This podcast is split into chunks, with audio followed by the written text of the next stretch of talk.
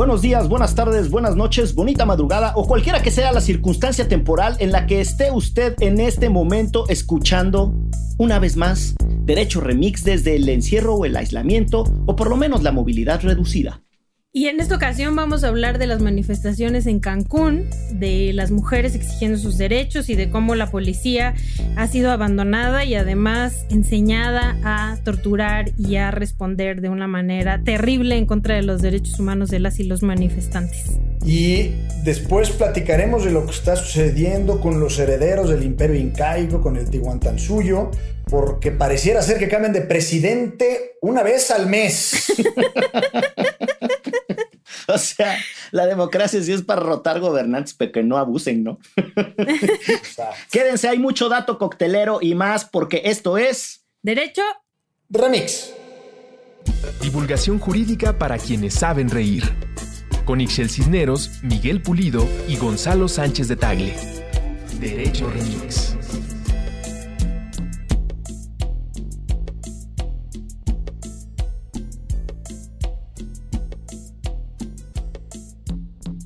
Pinche rigésimo mil día de cuarentena, encierro, aislamiento o lo que sea, y ya ni siquiera nos acordábamos que estábamos en esa circunstancia.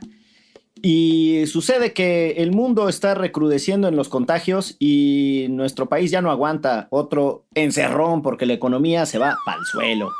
Pero independientemente de eso, aquí estamos nosotros grabando Derecho Remix a la distancia como lo hemos venido haciendo desde que empezó el caos en la humanidad bueno, no, el caos en la logística, porque la humanidad ya estaba caótica desde antes. ¿Cómo están?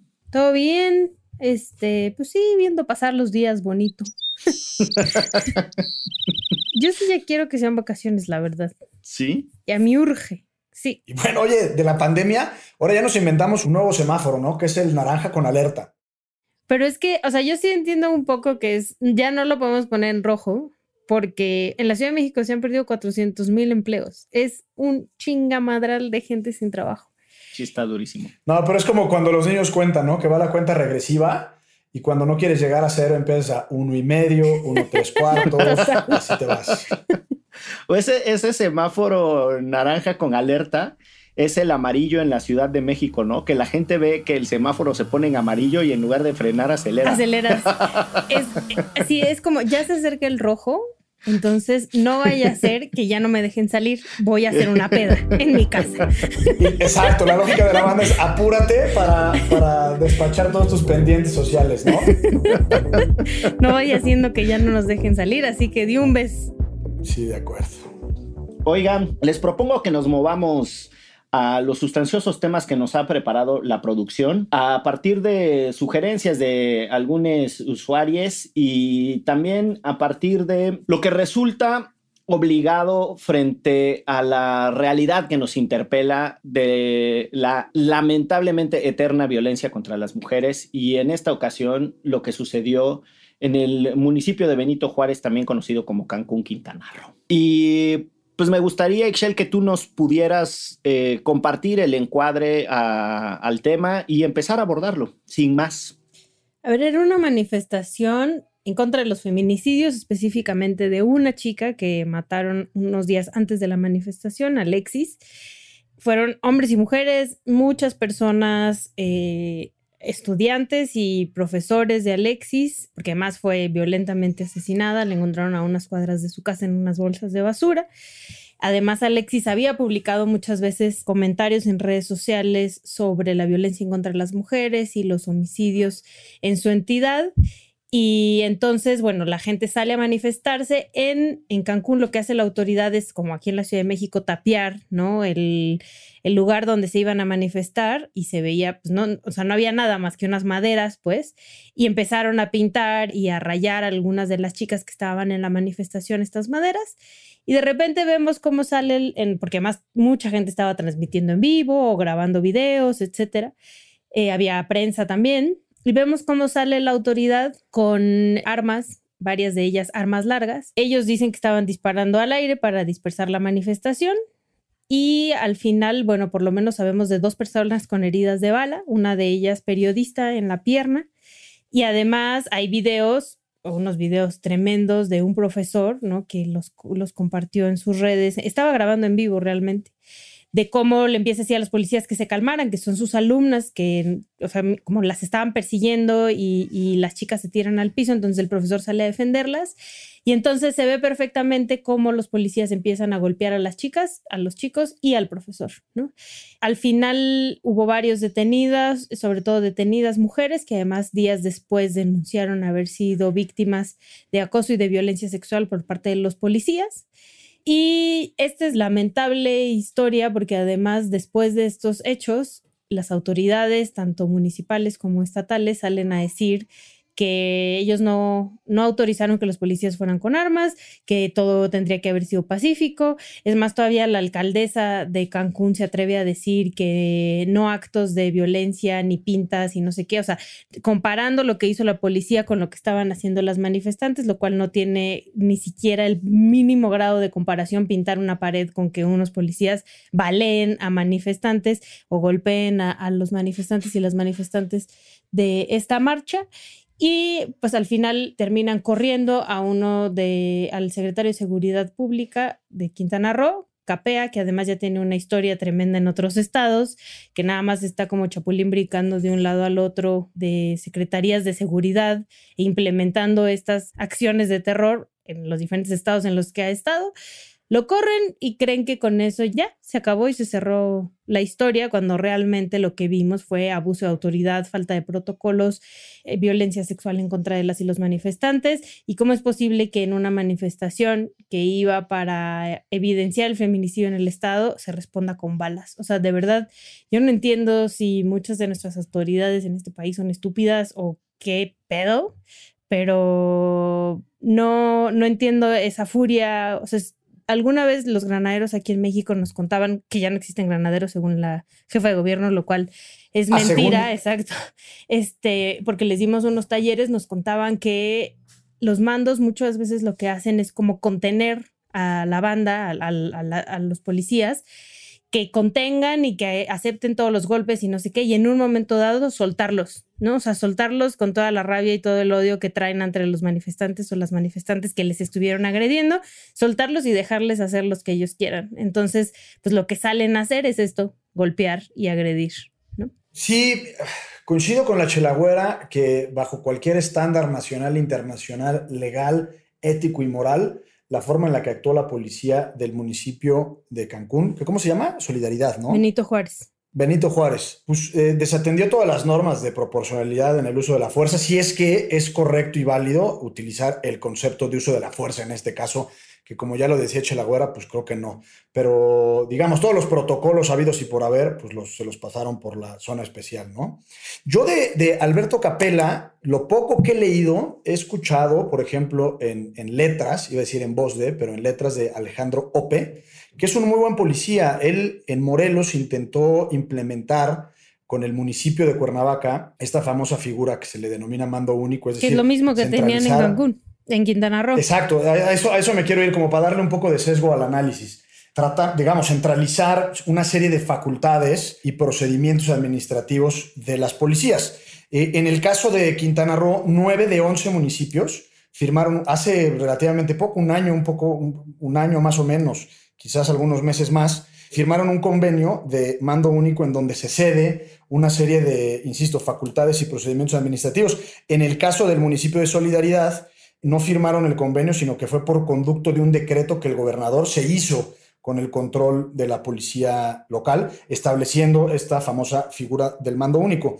Y digamos, en términos muy generales, entiendo que la, presidenta municipal de Morena, y eso es importante, ahorita lo digo porque, cuando menos en mi perspectiva, Mara Lezama, pues empezó a echar bolita al gobierno del estado, pero digamos, refiriéndome en realidad al, al mando único, parte de sus beneficios no solo es, y ese me parece que es un falso debate, que no puedan ser cooptados o corrompidos los policías locales, porque en realidad no importa de quién dependas, puede ser cooptado y corrompido de la misma forma o infiltrado, pero en realidad homologa condiciones de la corporación, permite la, la coordinación interinstitucional, se homologa de la misma forma la calidad de los mandos y se trata de procedimientos administrativos para tener buenas policías y en realidad su, propósito es homologar el reclutamiento, la formación, los temas de asuntos internos, seguridad social, se hacen economías de escalas. Es decir, sí tiene muchas ventajas y muchos beneficios hablar de, eh, del mando único. El problema, creo que en términos generales,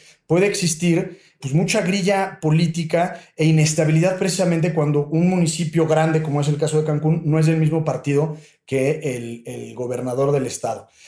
No quisiera deslindar ninguna responsabilidad. Este Alberto Capela ya fue despedido y creo que con, con razón. Es decir, pues él estaba encargado de este operativo. De, la seguridad, del operativo, en términos generales, y pues se le salió de las manos. Lo que quisiera es levantar la ceja de suspicacia de que una marcha pacífica, y aun cuando no haya sido pacífica, lo hemos platicado aquí muchas veces, una marcha que, o una protesta social eh, legítima en ese sentido, pues no, no, hay proporcionalidad en que los policías empiecen a tirar bala. Y en ese sentido, me parece que podría ser muy sospechoso por cuanto a un análisis político respecto a la desestabilización precisamente de las corporaciones policíacas en Quintana Roo.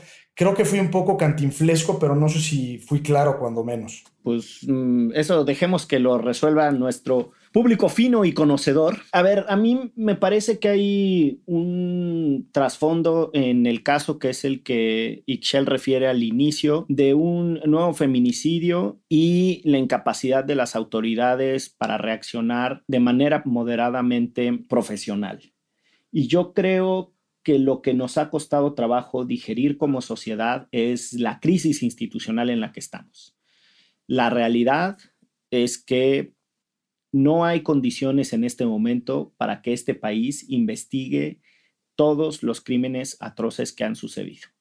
No hay manera, no hay capacidad de investigación para llevar todas las desapariciones, todos los asesinatos, todos los casos de tortura y lo que tenemos es un colapso institucional. Y la clase política, porque nosotros se los hemos permitido, porque no hemos logrado establecer una conversación pública razonable, utiliza el tema de la inseguridad como una de las armas de ataque más comunes y simplifican el debate. Cada que hay un problema de seguridad pública, el argumento es que el que está no sabe gobernar y entonces el que sea la oposición se llena la boca de razón y se la pasa denunciando cosas y nadie pone sobre la mesa la crueldad del diagnóstico. Este país en este momento no tiene capacidad de procesar los crímenes que han sucedido.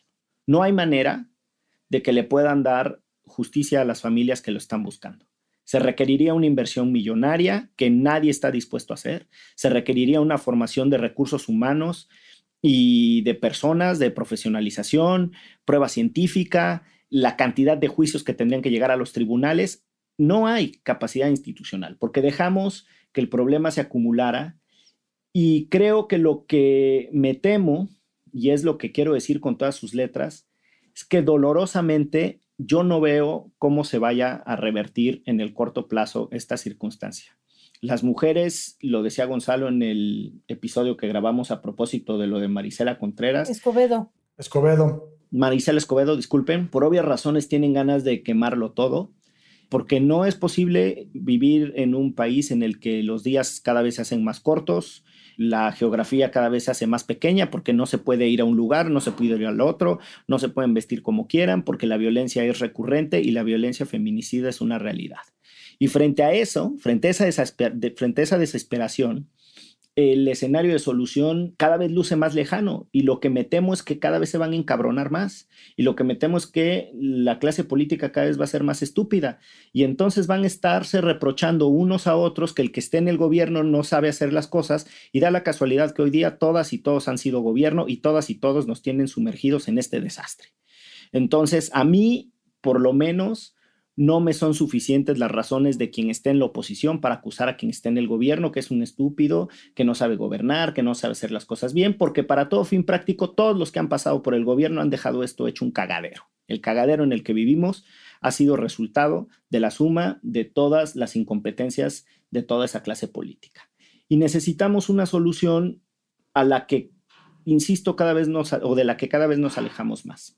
Y el otro eje de análisis me parece que es lo que está en juego con la policía, la policía como instrumento de represión y yo no agregaría nada más a lo que describe Ixchel. Son personas que si nos prestamos un poquito de atención al tipo de sociedad que hemos construido, son personas a las que les recargamos lo más valioso que tenemos, que es nuestra vida, nuestra seguridad, nuestra libertad y para algunos será lo más valioso también su patrimonio, pues todo eso se lo encargamos al aparato de seguridad pública, pero no les hemos invertido en sueldos y salarios, son la expresión de la desigualdad estructural de este país, trabajan unas jornadas espantosas y además están a merced de mandos que tienen normalmente un grado de insensibilidad o un simplismo en la aproximación. Yo creo que la policía condensa el tipo de sociedad desigual, clasista, excluyente, con personas que viven en la periferia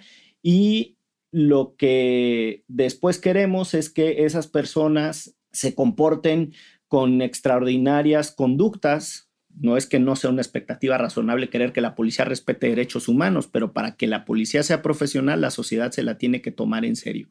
Y yo sí creo que tenemos a la policía muy abandonada.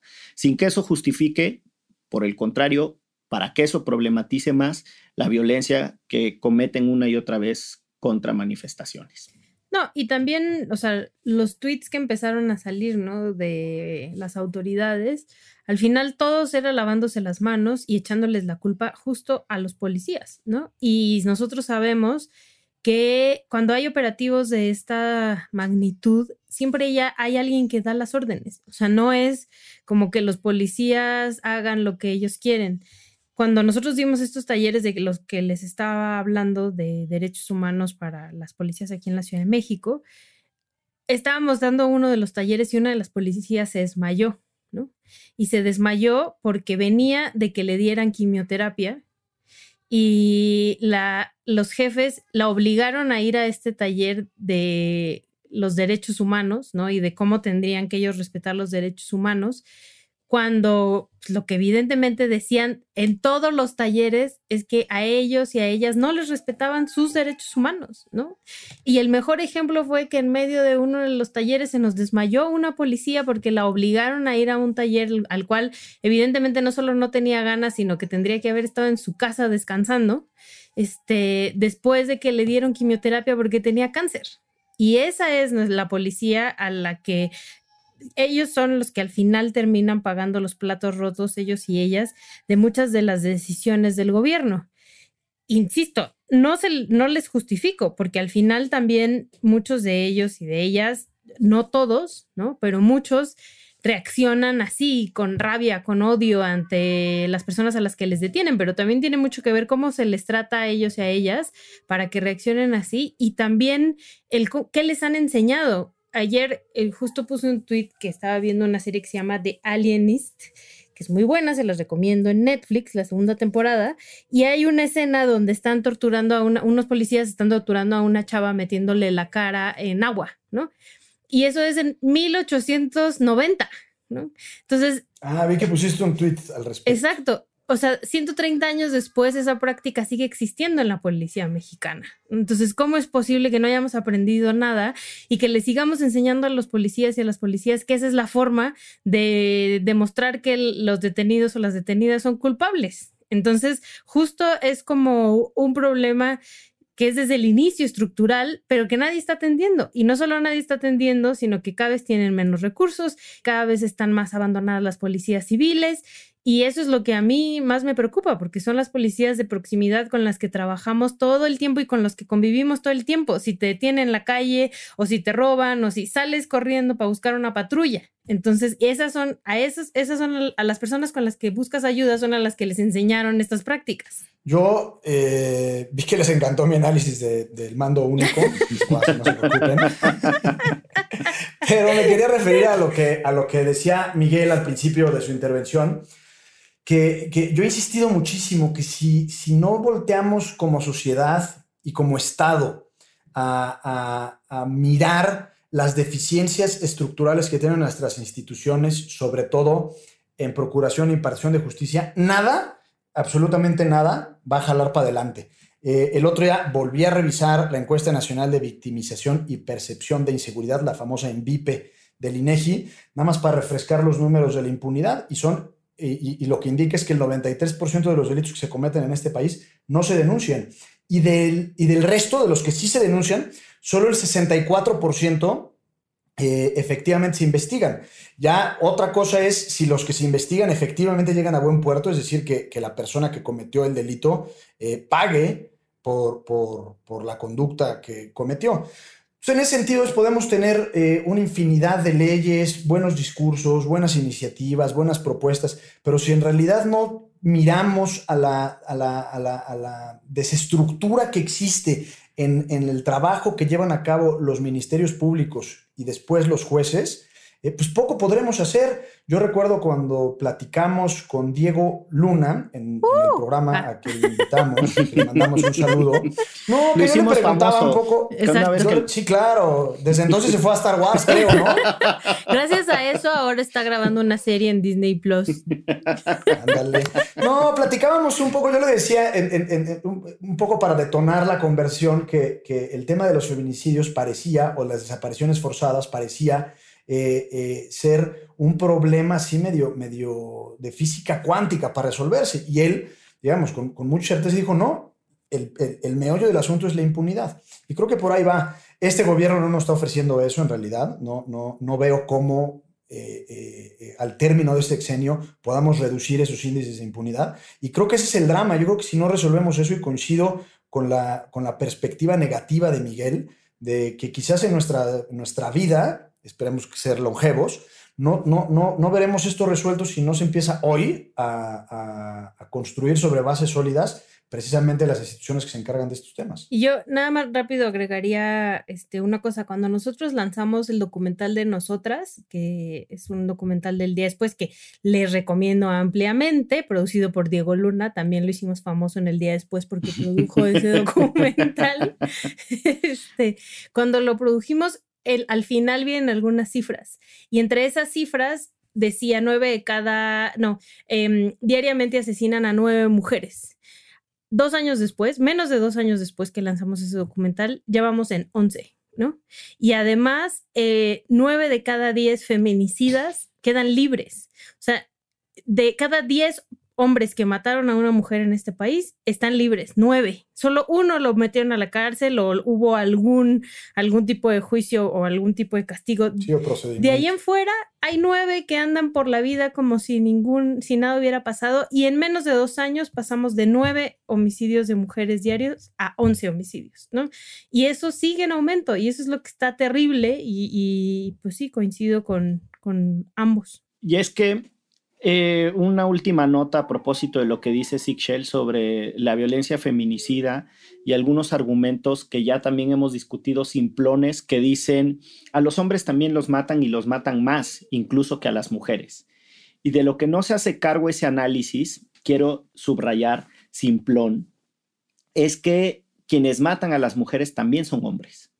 La tasa homicida de las mujeres, es decir, asesinatos cometidos por mujeres, es realmente ínfima, no tiene significación, no tiene mm, eh, importancia estadística y no es significativa estadísticamente hablando, pues. Y ese punto para mí es súper relevante porque si no nos hacemos cargo de lo que están denunciando las mujeres y de lo que está en el corazón de este choque entre una sociedad que quiere voltear hacia otro lado y decirles, cállate, esto te pasa porque no te estás en tu casa o peor, esto le pasa a todo mundo, así es que no tiene nada de importante que te suceda a ti. Eh, y una generación que dice, ya estuvo bueno, ya estuvo bueno de su violencia contra mis cuerpos. Y si lo quieren ver desde una perspectiva metafórica, a mí me parece que cuando las mujeres van y destruyen algunos bienes materiales y eh, los hombres eh, se ponen eh, violentos discursivamente diciendo violencia, no, y tienen esta indignación no selectiva, no son las formas. Esas no son formas de manifestarse, muchachas. Exactamente, cuando se pone esta mm, denuncia moralina, lo que yo veo es que hay una suerte, insisto, de metáfora en la que se están yendo contra la frivolidad. las mujeres van y destruyen eh, cosas materiales, denunciando al momento de hacerlo que esta sociedad prioriza eso por sobre los cuerpos y las vidas de las mujeres.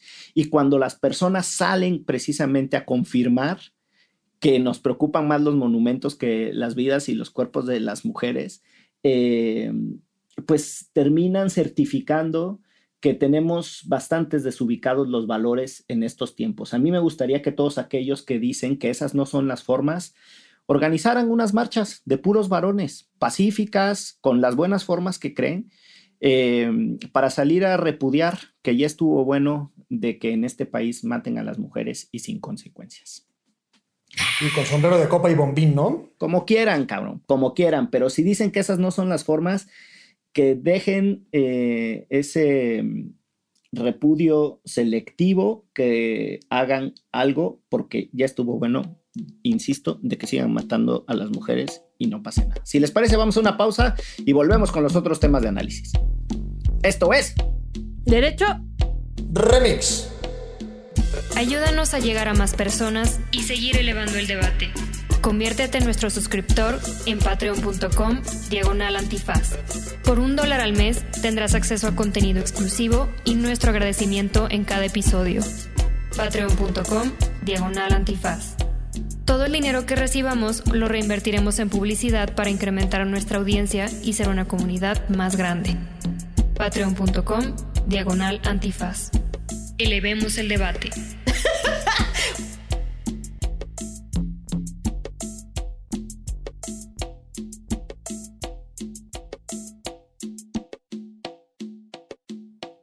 amigas y amigos de Derecho Remix, estamos de vuelta y ahora dirigimos nuestras miradas hacia el sur de nuestra región y de nuestro continente, al gran Tahuantinsuyo, la tierra inca.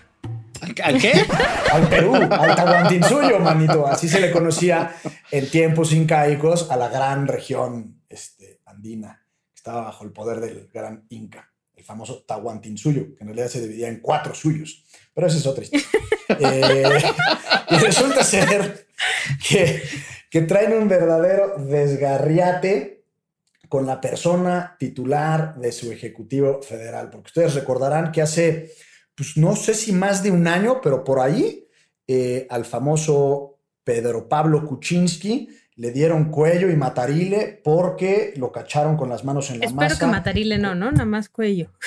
Matarile a su... Era, no bueno, sé, o sea, no sé. era sim- era, estrictamente simbólico, Sí, sí, sí, sí, sí. figurado. Es decir, lo despacharon de, la- de su oficina porque lo agarraron con temas de Odebrecht. Ya estamos muy acostumbrados aquí a esa empresa transnacional brasileña y le hicieron un juicio político y lo declararon incapaz moralmente para gobernar. Lo sucedió un individuo de nombre Martín Vizcarra. Este Martín Vizcarra no fue electo por, por- por el pueblo, eh, sino que llegó, digamos, como consecuencia de la destitución de Pedro Pablo Kuczynski. Y hace pocos días al Martín Vizcarra, que también lo agarran con las manos en la masa, que cuando fue gobernador de su entidad, me parece, recibió algo así como 650 mil dólares para permitir unas, unas obras y demás. Casi no estamos acostumbrados a esas cosas aquí en este sí, país. más bien aquí es como que, Eh, ah, Sí, y, y pues que lo echan para atrás, igual moralmente incapaz e incompetente. Y resulta ser que eh, el presidente del Congreso, un individuo de nombre Manuel Merino, eh, asume la presidencia de, de la República del Perú, eh, pero pues ni tardo ni perezoso, a la semana renuncia, como que le dio, le dio frío. Y entonces se armaron, se armaron las marchas, las movilizaciones, las protestas sociales. Y ahora Perú, eh, bueno, el Congreso peruano debe de reunirse para elegir una nueva mesa directiva y, quien sea el presidente o presidenta de esa mesa directiva en automático asumiría la presidencia de la República hasta, hasta el 2021. Me parece que en julio del 2021 es que se convocarían a elecciones. Pero bueno, pues en Perú, a diferencia de nosotros, tienen cuando menos la costumbre de- de fácilmente deshacerse de sus presidentes cuando hay evidencia clara de que han cometido actos de corrupción o en el caso de Fujimori, cuando han cometido crímenes de lesa humanidad. Y ese es el antecedente, mis queridos. No, y al final esto se da por la presión social, ¿no? O sea, hemos visto este, miles de personas en las calles es- exigiendo pues una autoridad o en este caso un presidente o presidenta digno, ¿no? Para el pueblo este, que realmente les represente. Al final creo que, o sea, lo lamentable de todo esto es que haya habido manifestaciones en las cuales también la policía ha incurrido en actos de violencia y hay varias personas que han fallecido, pero los y las peruanas no bajan la guardia, ¿no? Hasta justo encontrar como eh, al, personaje que, que, ellos y ellas crean que les debe de, o sea, debe de dirigir su país. Y a mí me parece, o sea, me emociona muchísimo ver esas manifestaciones en las calles, niños, niñas, ¿no? Saliendo a decir, eh, había un cartel muy bonito de una, de una niña que decía, tengo 16 años y a mí solo me han, este, solo han estado este, corruptos en la presidencia de mi país. Entonces, esas cosas que te hablan de una generación que no está dispuesta a aceptar lo que muchas veces aceptamos en América Latina como presidentes, ¿no? Sí, claro. Sí, yo creo que el caso peruano tiene varias aristas. Una es evidentemente que la sociedad peruana de distintas formas se ha movilizado para eh, remover las estructuras de la política y que sus fiscalías, porque eso es lo que detona normalmente estas crisis políticas, han logrado cierto grado de maduración y autonomía y capacidad de investigación, incluso contra los poderes en turno. Ahora, visto desde la perspectiva del paradigma de la estabilidad constitucional de un, régimen presidencial, lo que pasa en Perú es bastante más complejo. Eh, decía mm, Gonzalo que eh, a Pepeca le hicieron también eh, su juicio de mm, vacancia moral, ¿no? En donde declaran que el presidente no tiene la suficiencia moral, es un, vamos, no me sé el terminajo, pero es una, e, e, es una expresión muy singular, eh, que es con lo que a él lo habían amenazado. Y para ponerle un poquito de, de sazón a la complejidad de lo que pasa en Perú, era Keiko Fujimori, la hija de Alberto Fujimori, el el funesto dictador que por allá de inicios de los años noventas eh, fuera con todo y tanquetas al Congreso, disolviera el Congreso y pasara una nueva constitución. No sé si se acuerdan. Además, Fujimori llegó como candidato independiente después de ir al sistema interamericano porque no había posibilidades de que las personas sin partido llegaran y tal. Pero bueno,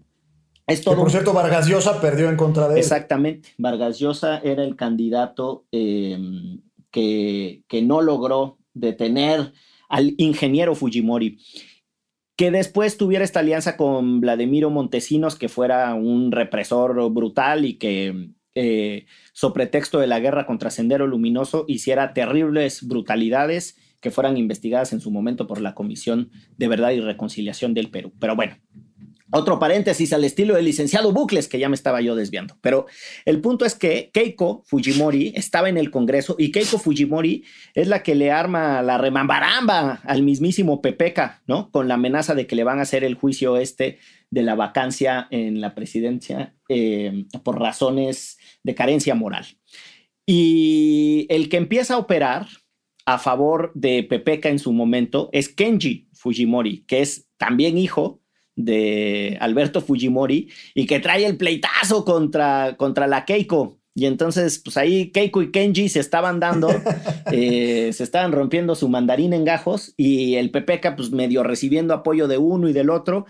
Y lo que sucede es que termina renunciando, evitando con eso que se hiciera eh, esa votación para. Ah, él no le hicieron la destitución la destitución formal, él renuncia. Y entonces eh, Vizcarra, que era su vicepresidente, viene a, bueno, viene no, porque no vino a México, pero regresa, él estaba de embajador en, no, no me hagan caso, creo que estaba de embajador en Canadá. Y él, como primer vicepresidente, regresa. ¿En dónde está el, el, tufillo de la crisis constitucional que yo le leí a Rodrigo Primni, un colombiano, un constitucionalista brillantísimo y que me gusta su aproximación? Que es eh, entender que Perú no es un régimen eh, parlamentario, es un régimen presidencial. Y el hecho de que sean los parlamentarios los que se ponen de acuerdo para destituir al presidente eso en sí mismo genera los incentivos perversos. Rodrigo utiliza una figura de Landó y lo que dice es que puede ser algo formalmente muy, muy constitucional, pero de fondo está vacío. Y yo creo que esa es la crisis sustancial en Perú, porque ahora en el Congreso se están eh, agarrando a moquetes y eso fue lo que pasó, que Manuel Merino, que era el, el, presidente del Congreso, tenía todos los incentivos para avanzarle los votos en contra a Vizcarra para quedarse él como presidente. Y ahí es cuando la, la raza sale a las calles a protestar y por eso no aguanta ni una semana, porque es como, pues están vacíos de legitimidad, no, no tienen un presidente con legitimidad electoral, el Congreso eh, se pone de acuerdo y hace chanchullo, tampoco es que sea el Congreso más respetado y los casos que tenían contra Vizcarra estaban en una etapa muy, muy inicial ni siquiera eran juicios ya realmente eh, avanzados en, su etapa de prueba, había unas grabaciones en donde se le escucha a él negociar estos 600 mil dólares de los que habla Gonzalo, con una cosa que se le conoce como el cártel de la construcción. Y lo que es súper interesante de, de todo ese proceso, insisto, es que me parece que hay una buena pregunta para ahora que nosotros andamos muy emocionados en México con lo de quítenle el fuero a todos los políticos y que los basta con un em, procedimiento y una denuncia para que todo sea delito grave y que la corrupción, dice el presidente, ahora sí ya es delito grave, que en realidad lo que significa es que tiene prisión preventiva oficiosa, es decir, por razón de ley y no porque un juez lo haya considerado. Y yo lo que me temo es que con una crisis de la política a nivel global, lo que se viene son eh, muchas inestabilidades por todas partes, ¿no? Lo que está pasando en Perú, lo que está sucediendo en Argentina desde hace muchos años, que los, lo que ni se diga lo que sucede en Chile, en donde los gobiernos no pasan de legitimidades de 20% y eh, va a costar cada vez más que los gobernantes en turno terminen sus periodos sin sobresaltos extraordinarios. Me gusta tu reflexión, manito. Me gustaría recomendar un libro y luego con mucha reserva porque es un libro hiperconservador, muy fresa, este, que se llama How Democracies Die, cómo mueren las democracias, eh, en donde hablan que hay dos elementos eh, fundamentales para la preservación del Estado de Derecho y la democracia como modelo de gobierno, y uno de ellos precisamente es el hecho de que haya autocontención en el ejercicio de las facultades constitucionales y legítimas. Eh, y en este caso coincido con lo que decías, Manito, en cuanto a que sí, probablemente es constitucional, pero si a tiro por viaje andan, andan haciéndole juicio político a los presidentes, pues más bien pareciera una, una inestabilidad constitucional. Y la otra, me gustaría darles un par de datos cocteleros relevantes, interesantes de nuestra historia patria, porque en México, eh, desde que triunfó la revolución... Eh, por el ANIF de la red. exacto, pues ahora que estamos muy revolucionarios. Eh, hemos tenido hasta cierto punto relatividad constitucional, por, sobre todo por cuanto hace la estabilidad de los presidentes, pero no siempre fue así. En la guerra de reforma, cuando Ignacio Comonfort se autorizó su golpe de Estado, tuvimos dos presidentes. Sabemos que Juárez tuvo su presidencia itinerante, que terminó hasta en Estados Unidos, en el Paso del Norte, y creo que pasó por Cuba, pero pues, el, propio Miguel Miramón, el conocido como el, el, brazo armado de Dios o el joven Macabeo, y hasta Félix Zuluaga fueron presidentes. Entonces tuvimos dos tiempos en que tuvimos dos, digamos, presidencias, lo mismo con Maximiliano de Habsburgo y el mismo Juárez, y en, y en, y en el decurso de la Revolución Mexicana, cuando Victoriano Huerta le da el golpe de Estado a, Francisco y Madero, que por cierto este Merino nos recuerda a Pedro de Lascurain. Pedro de Lascurain fue presidente 45 minutos. ¿No más? sí, sí, sí, a, a Merino.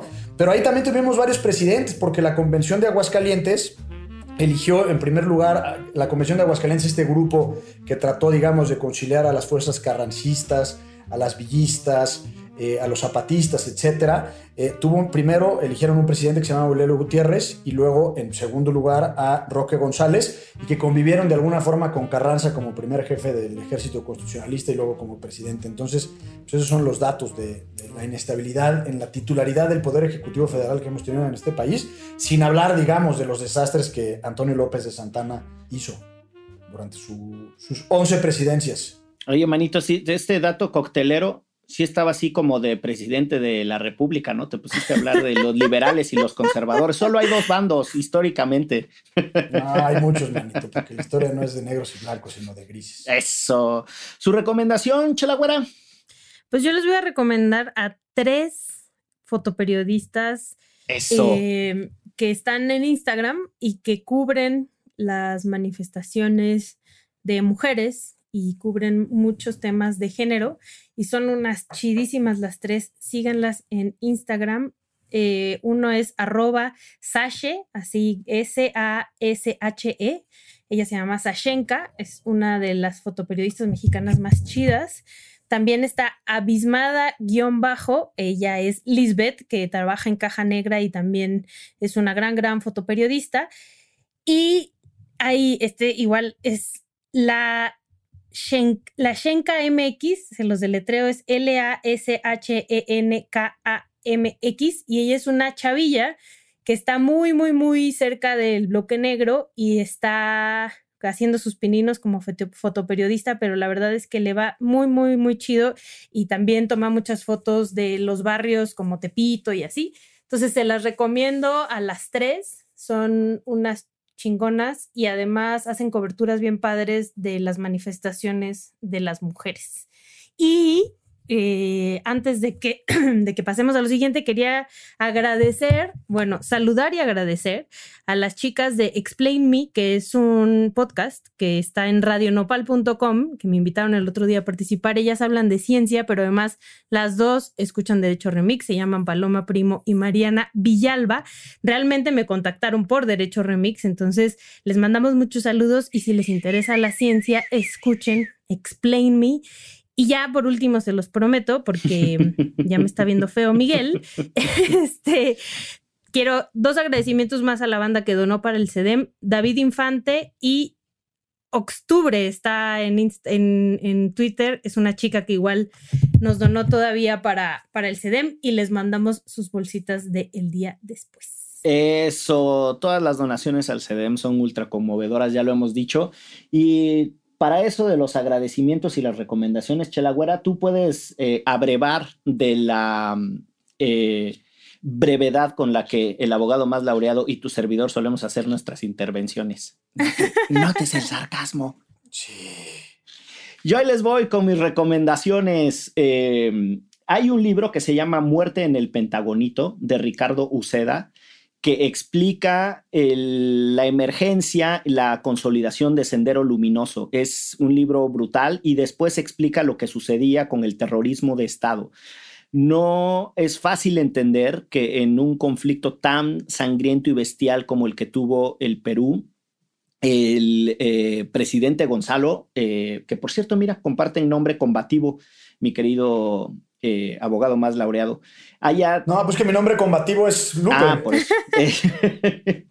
haya cometido tremendas brutalidades y que la respuesta del Estado peruano haya sido devastadora. Eh, la violencia también con un enfoque étnico. Eh, es un periodo dolorosísimo en el Perú, este, el de la guerra de Sendero Luminoso contra la dictadura fujimorista. Y les recomiendo que sigan las cuentas de IDL, el Instituto para la Defensa Legal, de manera muy particular, el trabajo que hace IDL Reporteros y un periodista de manera muy específica, Gustavo Gorriti. Gustavo Gorriti es un periodista de los decanos de, la prensa que ha investigado y ha denunciado la corrupción. Eh, yo el, tengo el el privilegio, como se dice por ahí, de conocer a Gustavo y es, eh, además de que es una persona de una pieza con una sabiduría y un conocimiento realmente enciclopédico, créanme que tiene una pluma exquisita y eso hace que enterarse de las cosas duras que suceden en el Perú sea por lo menos un, un proceso intelectualmente atractivo. Y si les parece, con esto cerramos la emisión de hoy. Espérate, yo no recomendé nada, manito. Ah, pues tú empezaste recomendaste, recomendando, manito. No, yo nomás me eché mi dato coctelero. Ah. Oigan, pero yo, ya que estabas con lo de IDL, también un saludo a Romina Mella, que yo la conozco y la conozco muy bien, y también escribe hermoso y también trabaja en IDL Reporteros. Muy bien. No, yo son, yo son dos recomendaciones muy breves. Abril Rojo de Santiago, Santiago Roncagliolo es un libro, eh, una novela muy, muy buena, muy intensa sobre el sendero luminoso y la forma en la que fue combatido, ya lo decía Miguel en su intervención. Y una serie, una película que está en Netflix que se llama Trial of the Chicago Seven, que se trata de siete personas que detuvieron en el contexto de la Convención Demócrata del 68 y cómo les plantaron pruebas, inventaban testigos, etc. Es una película eh, muy esclarecedora no solo del momento histórico, sino de cómo en ocasiones la policía y los fiscales se las gastan para, para justificar ciertas posiciones políticas de ciertos eh, representantes populares o gobernantes. Ustedes no están para saberlo ni yo para contárselos, pero con estos temas me acuerdo mucho de mi infancia, de mi papá y de Maruca hablando sobre Sendero Luminoso y sobre lo que estaba pasando en Perú y de muchos carteles revolucionarios que había en la oficina de mi papá y de Maruca y del Cleta. Ira nomás. Pues con esa evocación a la memoria de Chelagüera nos vamos porque esto fue... Derecho. Revés. Divulgación jurídica para quienes saben reír. Con Ixel Cisneros, Miguel Pulido y Gonzalo Sánchez de Tagle. Derecho Remix.